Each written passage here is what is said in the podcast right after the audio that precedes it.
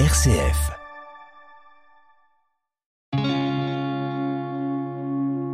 RCF, le béaba du christianisme. Comment identifier les saints dont on aperçoit la statue ou le portrait au détour d'une rue, dans les musées, les églises? Quels sont les signes qui permettent de les reconnaître? Eh bien, on en parle cette semaine dans le Béaba du christianisme avec Bernard Berthaud, historien, spécialiste d'art liturgique, conservateur du musée d'art religieux de Fourvière. Bernard Berthaud, bonjour. Bonjour. Alors, on a vu la semaine dernière les signes distinctifs des martyrs, des évêques, des vierges. Évidemment, il existe aussi des, signes particuliers propres à la vie de chaque saint. Et notamment au XIIIe siècle, il y a, euh, comme un tournant, il y a beaucoup de, personnalités, beaucoup de figures de saints et donc d'attributs. Au XIIIe siècle, c'est un siècle extrêmement bouillonnant. Hein. D'abord, il est initié par un, un pape euh, extraordinaire, Innocent III, et puis il va se lever des figures formidable. Hein. C'est évidemment la, fin de la vie de François d'Assise, mais c'est aussi euh, Dominique euh, de Guzman, de, fondateur des Frères Prêcheurs, c'est qui va donner Thomas d'Aquin. Donc là, on est pas mal euh, avec des animaux. là. Alors évidemment, on, va avoir une vision plus naturaliste des choses, si vous voulez. Hein. Et Jacques de Voragine, qui est un dominicain, donc de la première période, hein. il rentre jeune chez les dominicains, et il va devenir d'ailleurs évêque, archevêque de Gênes, et lui se dit, mais il faut codifier cela. Il faut que pour les gens qui lisent à la veillée, dans les monastères, pour les artistes, il faut donner un code pour qu'il n'y ait pas d'erreur. Parce que voilà, c'est aussi bien de représenter, quand on veut représenter Saint-Pierre, qu'on le reconnaisse. Hein. Et donc Jacques de Borangine va écrire la fameuse légende dorée. Et donc cette légende dorée, elle donne des indices concret justement sur ces saints Saint François d'Assise est accompagné d'un loup par oui, exemple. alors dans la légende d'Heureux, on n'en parle pas encore hein, parce que Saint François d'Assise, si vous voulez, il est à peine mort hein, quand Jacques de Vorangine écrit. Hein. Mais Jacques de Vorangine va, va, parler des saints du premier millénaire, des martyrs, et des martyrs jusqu'au 7-8e siècle, hein, et puis d'autres saints, des, des gens euh, remarquables euh, de l'époque carolingienne, et ainsi de suite. Hein. Et c'est à partir de sa méthode, si je puis dire, que, comme vous le citiez, François d'Assise, ou Dominique, ou ensuite Thomas d'Aquin, mmh. eh bien, on va leur mettre, évidemment, les dominicains sont en blanc et noir, les franciscains, à l'époque, ils étaient en gris. Donc, on va peindre un, homme en gris ou en blanc et noir. Mais comme il y a un certain nombre de franciscains, comme il y a un certain nombre de dominicains qui méritent l'attribution du mot saint, même s'ils ne sont pas canonisés, on va évidemment leur mettre quelque chose entre les mains. Alors effectivement, le chien de Saint Dominique, hein, le chien qui porte une torche, puisqu'il éclaire le monde, et Dominique, vous savez, c'est, chien de Dieu, hein, le nom, l'étymologie du mot dominicain.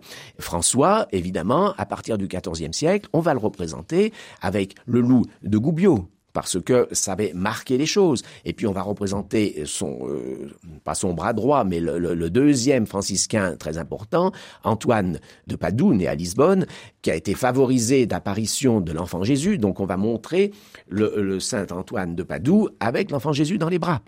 Saint Thomas d'Aquin, et saint Thomas d'Aquin, un livre et une église. Oui, parce que on l'a, c'était un théologien, on l'a appelé le docteur Angélique, et il avait son livre, sa fameuse somme, hein, puisqu'il a écrit toute une somme théologique qui est encore très utilisée aujourd'hui. C'est un universitaire, et on va, pour le bien le distinguer, pour montrer combien il est important pour la théologie, il va porter un collier d'or rayonnant, parce que sa foi était rayonnante, si vous voulez.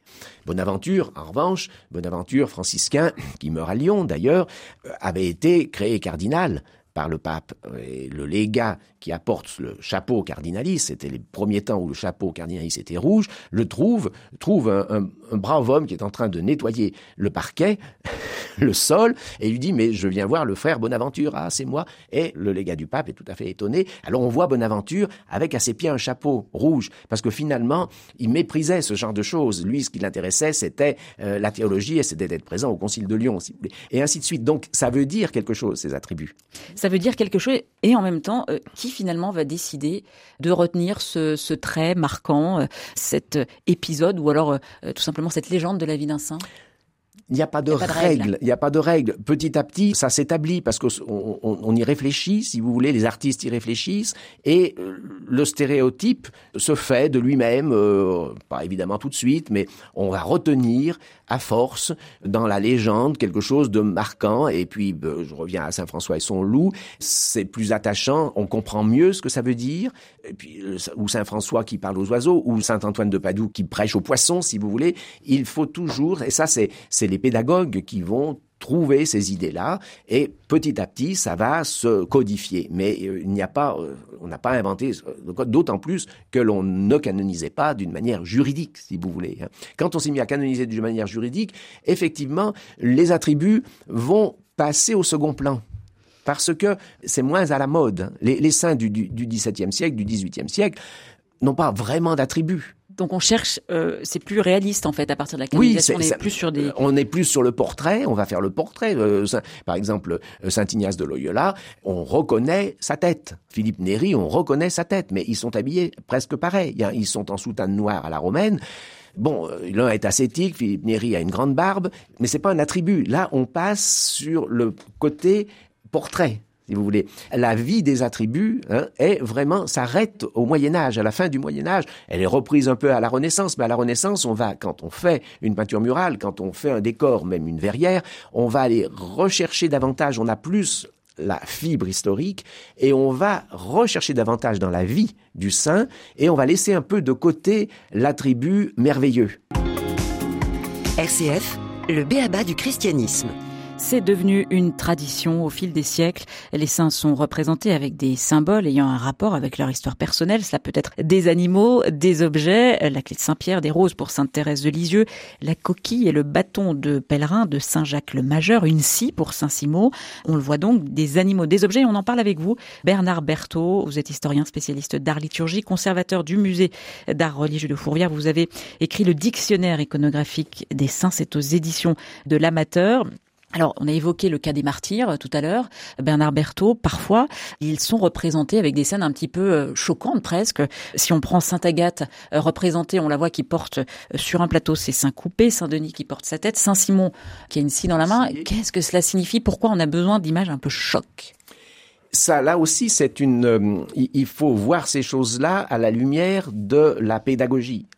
Euh, on veut montrer que ces personnes, donc cette Sainte Agathe qui est une jolie fille, hein, euh, on, on, veut montrer qu'elle a souffert, qu'elle a souffert pour sa foi, qu'elle n'a pas eu peur de perdre ses attributs féminins, si je puis dire, qui sont de beaux attributs, et elle l'a fait pour le Christ. Voyez Donc il y a toujours une pédagogie. Alors quelquefois ça va très loin. Par exemple, justement, à la fin de la Renaissance, au moment du maniérisme, à l'époque du Concile de Trente, on va représenter d'une manière très dure le martyr des premiers chrétiens, parce que l'on fait un parallèle avec les néo-martyrs des guerres de religion, si vous voulez, où euh, d'un côté comme d'un autre, on n'était pas tendre. Donc là, on va montrer des choses très rudes. Hein. Justement, le Moyen Âge n'a pas voulu montrer cela. Il a édulcoré en quelque sorte, hein, parce que euh, finalement, comme disait, je crois, Huysmans, Sainte Agathe avec euh, ses œufs au plat, vous voyez, des choses comme ça, euh, c'est vrai que ça peut être très édulcoré et on ne se rend pas forcément compte quand on voit la tribu, si on ne réfléchit pas, de la, d'abord la, la douleur, de la souffrance et de ce don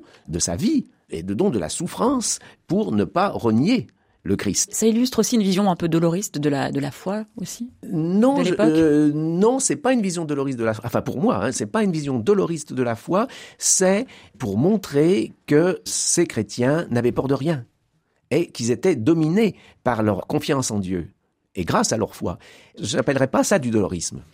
Simon représente avec une scie, on va peut-être expliquer aux éditeurs pourquoi, pour quelle raison il est représenté avec une scie. Parce que, dit-on, là aussi, c'est sans l'éviter, on dit qu'il était scié entre deux planches, c'était un supplice fort, fort, fort désagréable, coincer quelqu'un entre deux planches, et on le scie euh, jusqu'à ce que mort s'en suive, si vous voulez, euh, dans les douleurs que vous pouvez imaginer, euh, et ainsi de suite. Et on a donné à tous les apôtres, on ne sait pas trop comment ils sont morts, à part Pierre et Paul et quelques autres, mais on va donner une lance, on va donner une massue, on va donner, parce qu'ils sont morts de mort violente, si vous voulez, et là, au XIIIe siècle, avec Jacques de Voragine, que l'on va déterminer ce début de code. Et puis, le code, comme je vous dis, va s'échelonner ensuite, mais c'est vraiment à l'époque médiévale que l'on fixe ces choses-là.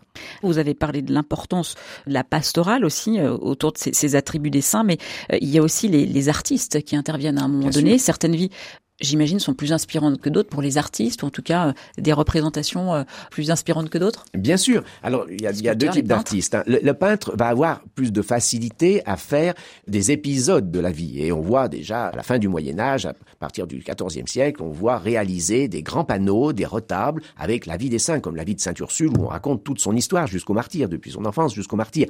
Donc là, le peintre a des facilités. Le sculpteur a moins de facilité Le sculpteur, il faut qu'il fasse une œuvre en volume. Il peut pas raconter 50 choses dans cette œuvre en volume. Donc, il va être tenté, lui, de raccourcir la vie du saint en représentant une ou deux choses. Évidemment, il va représenter le saint ou la sainte avec ses vêtements et ainsi de suite, mais c'est lui qui a vraiment besoin euh, de ses attributs et c'est les sculpteurs qui vont perpétuer ces attributs beaucoup plus que les peintres. Les peintres, ils vont se lancer dans des grandes peintures murales, dans des grandes fresques, racontant toute une histoire, plusieurs événements, ainsi de suite. Le sculpteur, lui, ne peut pas le faire.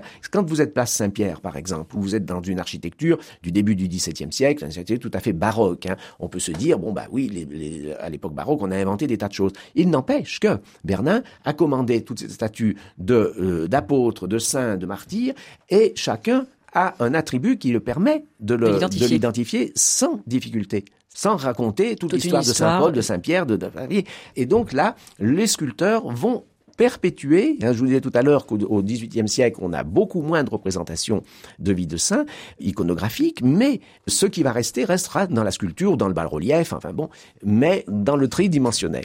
Un dernier mot, Bernard Berthaud, finalement, voilà que ces euh, saints soient populaires ou non, euh, voilà qu'ils soient plus ou moins bien euh, représentés grâce à leurs attributs. En tout cas, ce que l'on peut assurer, c'est que ces attributs, c'est un instrument de diffusion de la foi à partir du Moyen Âge. Tout à fait, et c'est ce que les théoriciens et les les pasteurs du 19e siècle ont compris.